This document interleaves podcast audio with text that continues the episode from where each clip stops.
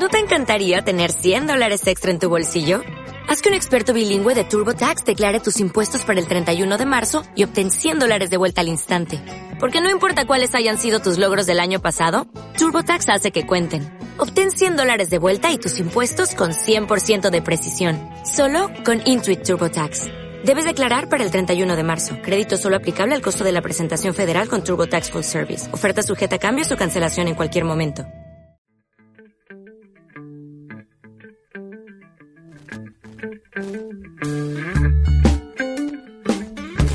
8 de la noche parece que empieza el programa, pero no hace una hora que estamos acá No, son, son hablando dos, dos programas pegados. dos programas pegados, Sí. hablando sobre la risa De con Jabú. invitado especial, lo presentamos de nuevo el señor Gustavo Sala. Sí, Gustavo Sala, eh, bueno, y aplaudir, pero Gracias, Bravo, el operador se fue a... Hola, buenas Bueno. tardes, buenas noches. Bueno, eh, autor de entre otros libros de eh, Ordinario, eh, lo que como es lo que no pasa hasta acá, Lo que no importa hasta lo que acá. no importa hasta acá Es un la- nombre de, de mierda, pero bueno. de- en- sí, en, en la Rolling Stone. Yo pensé en cambiarle el nombre, lo que pasa es que como la sección de la Rolling Stone Es se llamaba así Sí. y el libro se trataba de compilar esa sección, se supone que el libro tenía que llamarse Era, así. era justo. claro, claro, claro. Pero lo pensé, digo, pues lo- lo- es un nombre largo, raro, pero digo, te voy a respetar el nombre que le puso originalmente a la sección. Y Claro. finalmente así es como salió. Claro. Eh, Bife Angosto, no olvidemos Bife Angosto. Creo que Sale en el no. es, es el es eh, claro, página 12, que es el que te lanzó a la fama de alguna manera. Bueno, es el libro que ser. tiene más. No, es yo te diría que es el. el- como está en, un- bueno, está en el no de página 12, que al ser un diario nacional tiene como Claro. cierta visibilidad. Y los libritos que edita De la Flor, ¿no? que justamente es una editorial emblemática del humor gráfico, casi como la gran casa del humor gráfico. Eh, y. Y al estar en, digamos, adentro de esa editorial te aseguras una distribución en todo el país y mucha visibilidad en las librerías y demás. Ahora salió el volumen 4 para la Feria del Libro, que ya está distribuido, así que ya hay como bastante material publicado y más o menos cada dos años, imagínate que hago una tira por semana, entonces durante, para que se acumule para un libro que tiene más de 130 tiras. Entonces, igual para cada libro yo le meto mucha, mucho material extra, dibujos nuevos, y historietas inéditas que no salieron en, en, en, su pleno. Así que tiene, es una antología de cosas ya publicadas, pero a la vez tiene mucho material hecho para la ocasión. Bien, eso, perdón, me lleva a la primera pregunta que es, primero, tenés más libros publicados Sí, que no mencionamos. sí. Eh, si los querés mencionar, porque no, No, me los bueno, acuerdo. a ver, eh, otro se llama, un librito que hice con una editorial independiente muy linda, se llama Su Poesía, que justamente edita poesía, que se llama Viva la Caca, que es un Sí. librito como de humor zarpado para niños, con chistes de caca y bastante escatología para niños con padres progres que le dejan material inconveniente a, su- a sus hijos. Después está Hijito de Puta, que también salió a principios de este año, que recopila la historieta que hago para la revista Barcelona, hace como cinco años. Y digamos, también se trata de una recopilación de ese material. Ajá. Ese no es para niños a pesar de No, ese no, es los personas que son niños y ese, ese digamos que es el libro más, más brutal, te diría, donde hay cosas más, más guarras y es como el, el más podrido, ¿no? El que tiene menos rock, eh, menos referencias a la, a la música y el que tiene más, más basura humana, te diría. Ahora, si yo no tengo mal el dato, cada libro salió por una editorial diferente. Bueno, un poco sí, sí. Digamos, con De la Flor, por ejemplo, salen esto que te cuento, la serie de los bife angostos, Sí. ¿no? Los libros en el formato clásico apaisado, el formato más falda, ¿no? Que un poco impusieron ellos, un poco hace, digo, casi 50 años que están publicando. Ya es una, una, editorial legendaria. Y después, bueno, eh, el ordinario y lo que no importa hasta acá lo sacamos con la gente de, de Moebius Editora, que también tiene un local muy lindo en Almagro, en Bulnes, Casa Corriente, que es editorial y librería. Eh, después con eh, Llanto de Mudo, que es una editorial de Córdoba muy linda que edita mucho material de historieta argentina. Hicimos Ordinario y el libro este que te estoy contando, Hijitos de Puta. Eh, con otra editorial para chicos, eh, hice un par de libros de una historieta que salía en Genios. O sea que hay, voy viendo como diferentes opciones también. como me gusta laburar Distintos con diferentes públicos. gente. Sí, no sé si distintos públicos, pero por ahí probar con, con gente, con editoriales o con, con gente que labura de diferentes maneras para ver, viste. Eh, pero sí, digamos que tengo una, una conducta bastante irregular en ese sentido. Hay algo que yo te quiero preguntar porque me llama la atención. Es la cantidad de producción tuya me parece impresionante. Veo como que todo el tiempo estás haciendo no. cosas. A mí me parece todo lo contrario. ¿Te parece baja? Sí, no sé si baja, pero siempre estoy disconforme. Ajá. Porque pierdo mucho tiempo, estoy dando muchas vueltas, a Bueno, veces no acá, me... imagínate. Soy muy, no, soy muy disperso. ¿Cómo trabajás? Mira, es muy irregular eso también, porque no tengo un modo de conducta más o menos ordenado.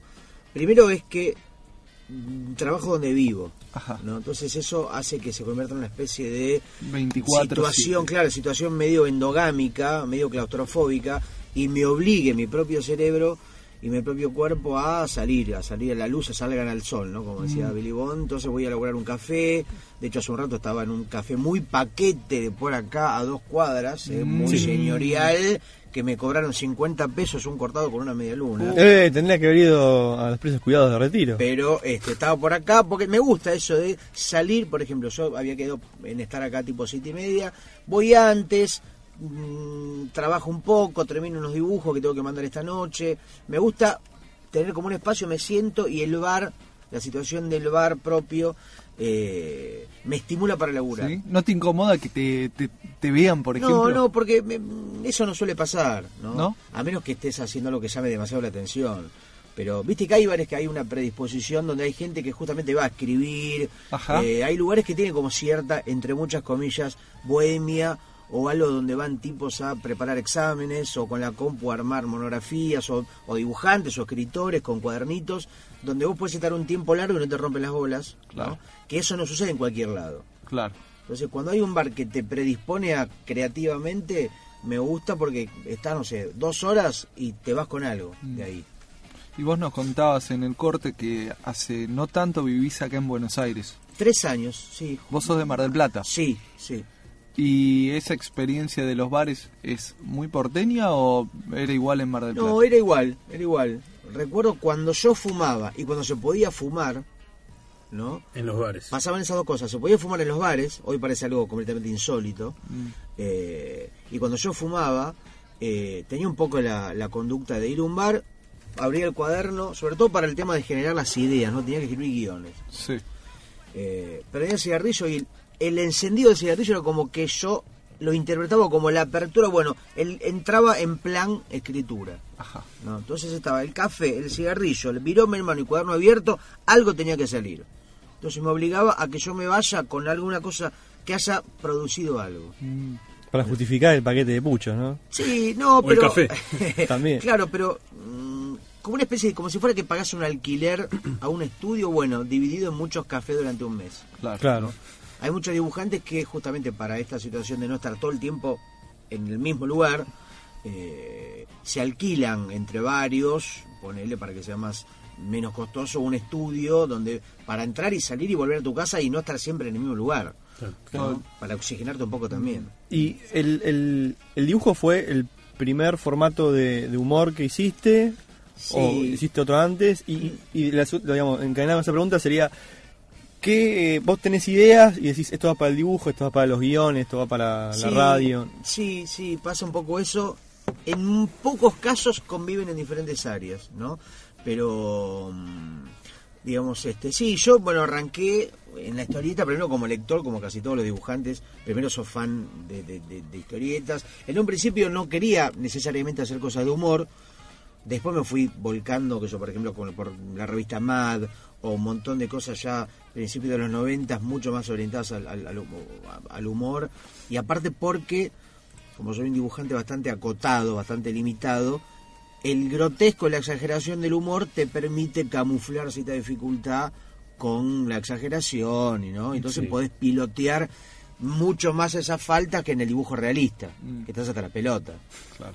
Digamos, si vos tenés que hacer una historieta realista de superhéroes o algo más urbano, con edificios, y donde tenés que saber dibujar una buena perspectiva, ahí estás, hasta la pelota. ¿Vos estudiaste de alguna forma Muy o poco, muy poco. Yo te- me considero autodidacta, Ajá. de leer mucha historieta, de empezar a revisar muchos dibujantes y a como estudiar y armar como una especie de archivo mental de recursos, de dibujo, de estilos, de ¿no? Y eso después lo volcás a tu, a tu propio laburo. ¿Y siempre dibujaste pensando en la historieta o, por ejemplo, intentaste dibujar otra cosa? Bueno, eso es una cosa que, que en un punto no está bueno, porque me cuesta dibujar por dibujar, Mm. sin estar contando algo. Como que necesita, es casi una especie de... Necesitas relatar algo. Sí, incluso con algún dibujo, casi te diría que es una especie de cosa de culposa. Como que tiene que tener, un, un- no, no un dibujo solo, tiene que hacer algo, tiene que, tiene que tener alguna cosa graciosa o que pase algo. ¿no? Sí. Me cuesta, de hecho, me parece bastante dificultoso cuando en alguna oportunidad me piden, por ejemplo, un dibujo para un texto. Que no hago nunca, porque me parece Claro. muy difícil, para un cuento, por ejemplo. Claro. Tenés que poner un laburo para un texto de otro, como una cosa complementaria. Y me parece a veces dificilísimo. Tenés que interpretar y ahí tenés que hacer solo dibujo, el, el, digamos, eh, un- con- para un relato que ya está escrito por otra persona.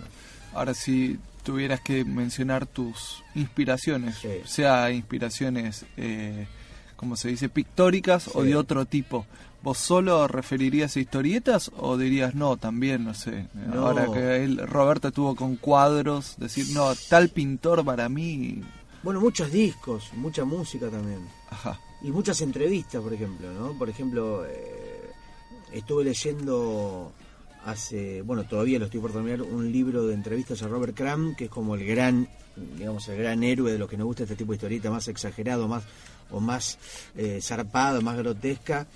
Eh, es como un dibujante que hoy es una leyenda, un dibujante norteamericano que debe tener 70 años más o menos, pero que en los 70 la rompió, fue como el, el gran héroe de la contracultura del, del dibujo lisérgico. Hay un documental muy bueno que se llama justamente Cram, ¿no? C-R-U-M-B larga. Eh, y hay una, un- me, me regalaron un libro de entrevistas y es muy inspirador. O sea, lees algo que te excita y te estimula a laburar, ¿no? O una película, es una película de Dales de la Iglesia, o una película de. Bueno, ahora estoy, por ejemplo, viendo Hannibal. Ah, la serie. serie, La serie sí. Que Hannibal. es con este actor de... El, No sé, es- no conozco a ningún actor. de- Es un- uno de los. eh, es un actor que, por ejemplo, está en las últimas películas de Batman, que tiene una cara muy extraña. Bueno, pero me parece loca. alucinante y casi no tiene, si tiene algo de humor es bastante negro, bastante sombrío, ¿no? Por decirte algo que me todo lo que digamos desde lo artístico, desde la lectura o ves una película que te copa, a mí me genera como unas ganas de, de hacer más cosas, ¿no?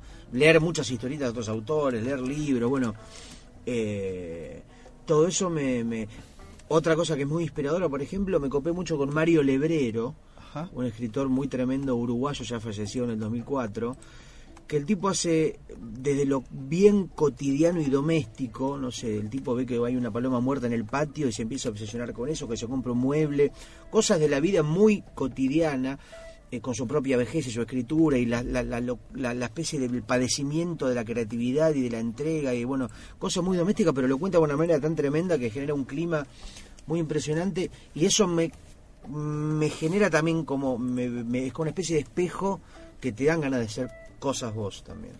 Y- Teniendo, teniendo en cuenta el, el, el tópico, el eje del programa de hoy del, del humor, Sí.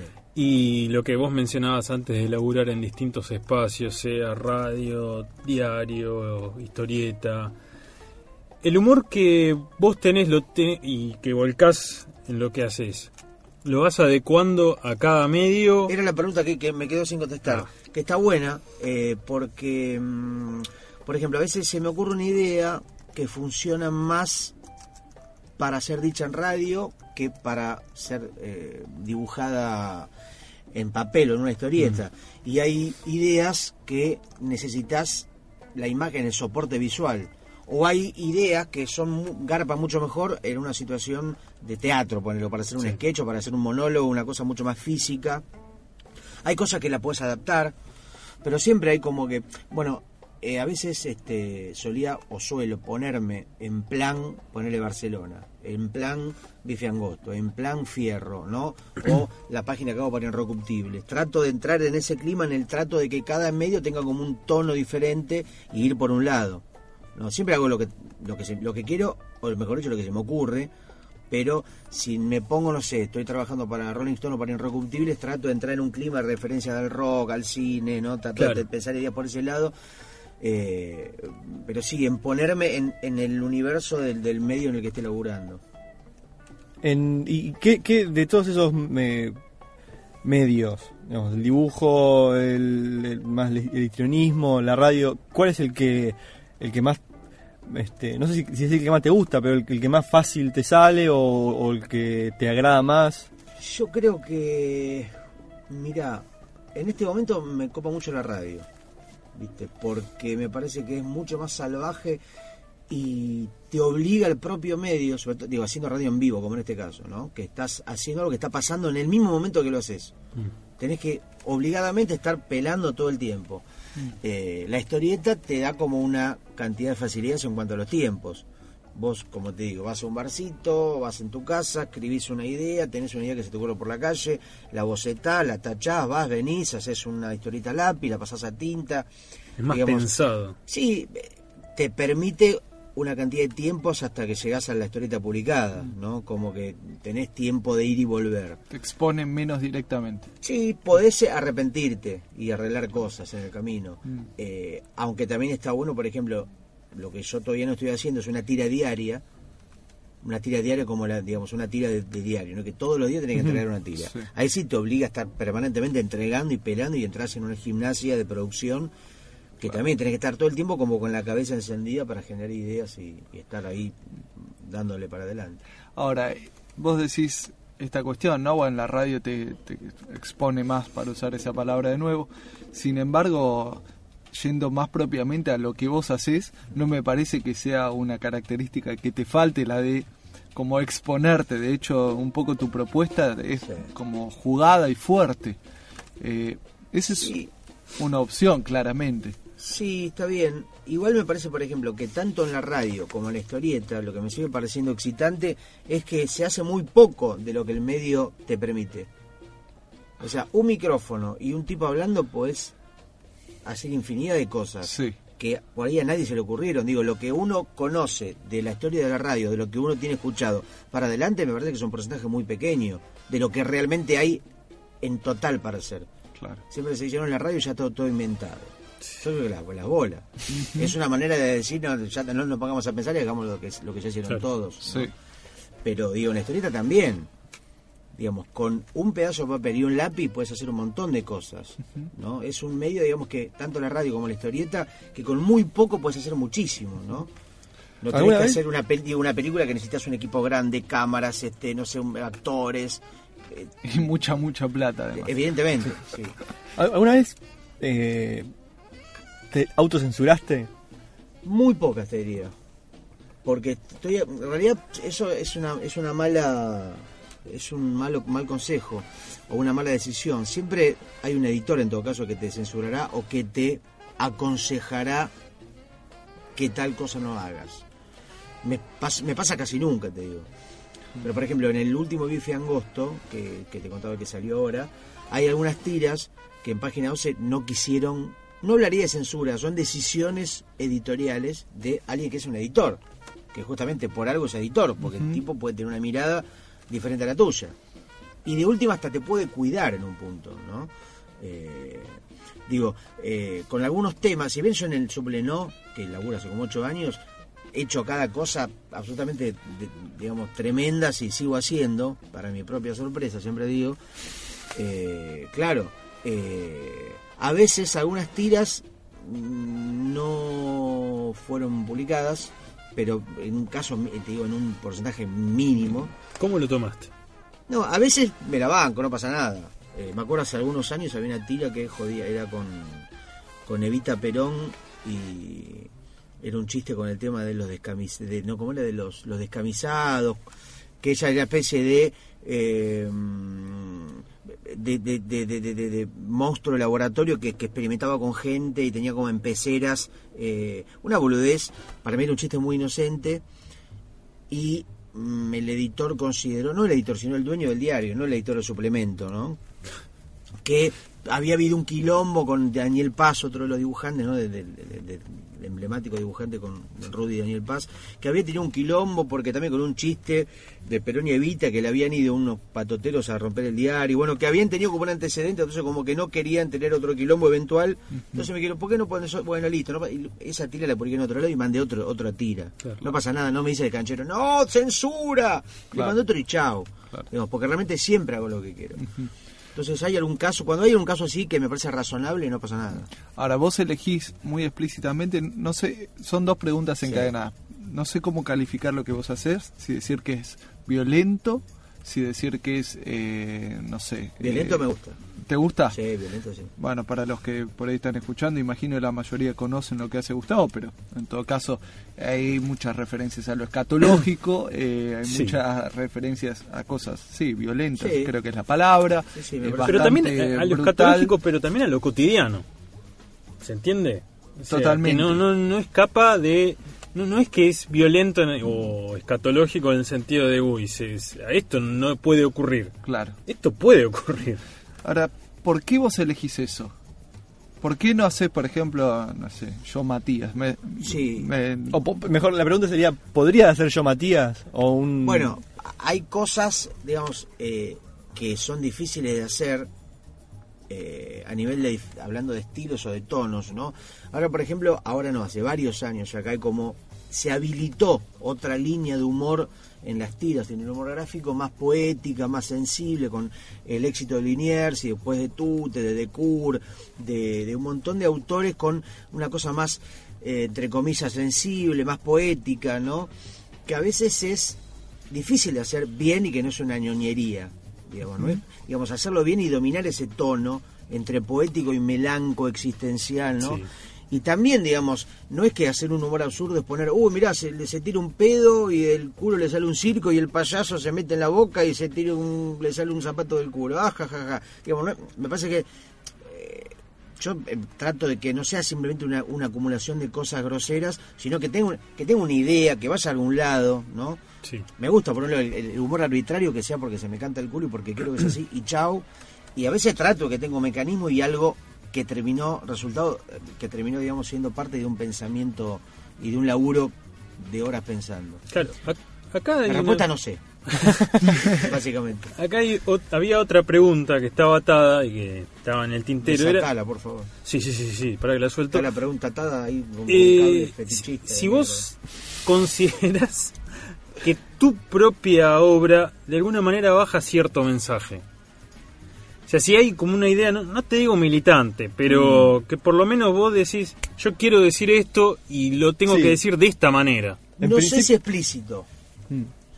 Sí, a veces me interesa decir cosas, pero mm, lo que vos decís, eh, dijiste la palabra obra, ¿no? Que se supone que es una palabra como muy grande y muy pretenciosa, pero digamos acumulación. Sí. Digamos, muchos años haciendo cosas, elaborando, va a generar como una especie de, de- de cuerpo de laburo que, si eso lo ves en perspectiva, aparecen eh, puntos en común y, y por ahí uno puede interpretar o hacer lecturas.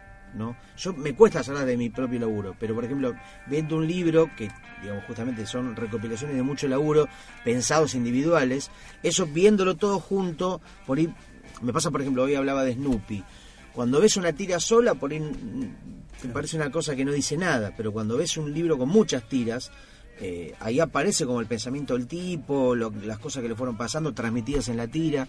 Pero eso a mí me cuesta tener un- una cosa de autoevaluación. Pero a veces, a veces sí, por ejemplo, en el no de página, qué sé yo, eh, aparecen cosas actuales, no sé, con el tema de, de- Miguel del Cel, con las barbaridades que dice, o alguna cosa que, que tiene que ver con alguna idea media de coyuntura, ¿no? Sin que sea Sí. una tira que después no se entienda en el... No, no me gusta hacer mucho humor que pierda el sentido la otra semana, ¿no? Eh, pero a veces aparecen cosas más actuales que te ponen en un lugar de opinión, entre comillas. Vos, eh, ¿hay un tipo de, de- de humor o, o qué es lo que más te hace reír y qué es lo que menos te hace reír? O lo que no te hace reír para nada. Eh, no sé, por ejemplo, hay muchos misterios hablando de eh, el humor. Por ejemplo, no sé, las películas de los bañeros, el culto a las películas de los Exterminator, de los bañeros, todo eso que a mí no me hace ninguna gracia, ¿no? Y tengo conocidos amigos que las reivindican como joyas del humor y, oh, es re bizarro. Para mí es malo, no es bizarro, ¿no? Esa cosa, ese culto a lo choto, al ochentoso pedorro como algo re- para reivindicar, digamos, habiendo cosas realmente copadas, bien escritas, geniales, eso me parece una basura. O no sé, tipo como Emilio Dizzi o, o, o Mirachi, yo no me nin- no me hace ninguna gracia porque creo que simplemente son cosas son malos, son son este éxitos que tienen que ver con otra cosa por ahí. con un conecte popular eh, que no sé por qué sucede a veces y que realmente hay cosas muy masivas, ¿no? Y a veces son súper pedorras. Eh, pero cosas que me hacen reír un montón. Eh, muchos autores de historieta, no sé, Johnny Ryan, autores más, más underground, eh, yankees, eh, bueno, Podetti, eh, muchos autores de historietas de acá. hay mucho, mucho material muy tremendo. ¿Y que no sea historieta? Bueno, por ejemplo, muchas series. cuando vi, por ejemplo, no sé si vieron la serie The Flight of the Concords, una serie de dos temporadas que es genial. se llama The Flight el vuelo of the Conchords, que es un juego de palabras entre eh, Concord, el avión, y Cho, porque son dos músicos de Nueva Zelanda que llegan con sus instrumentos a probar suerte a Estados Unidos, ¿no? Como para romperla en el mundo de la música.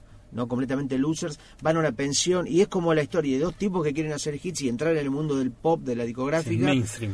¿no? y consiguen un manager que es ultra trucho, eh, y bueno, y tiene esa serie también como muchos clips dentro de la de la serie que juegan, por ejemplo, con, eh, no sé, con Sigistardos, hacen otros con, con bardean o, satirizan un poco el pop ochentoso de Pet Boys, o la cosa más eh, sinfónica.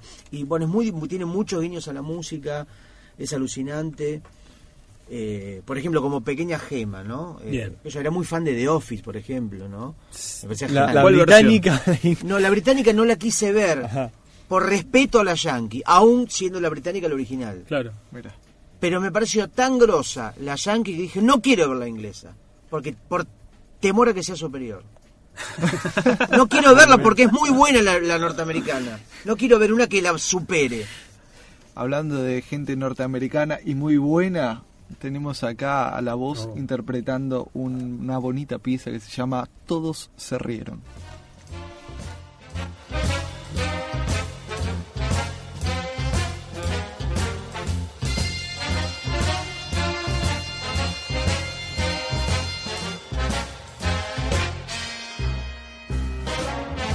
All laughed at Christopher Columbus when he said the world was round.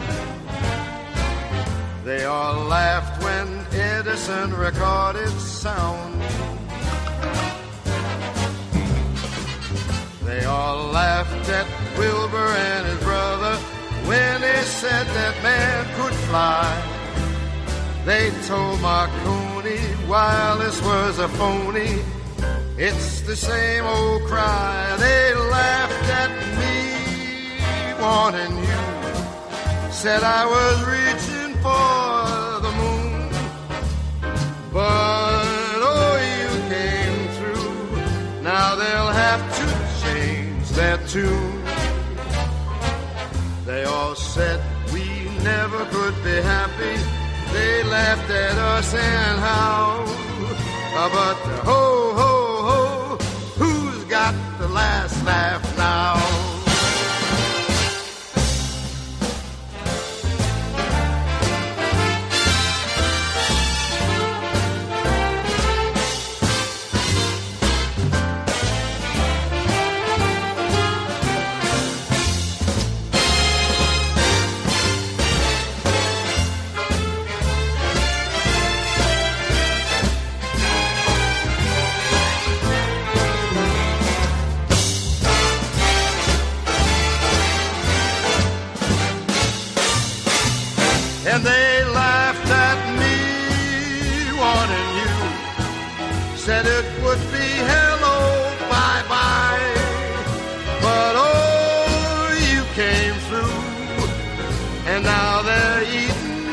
humble pie.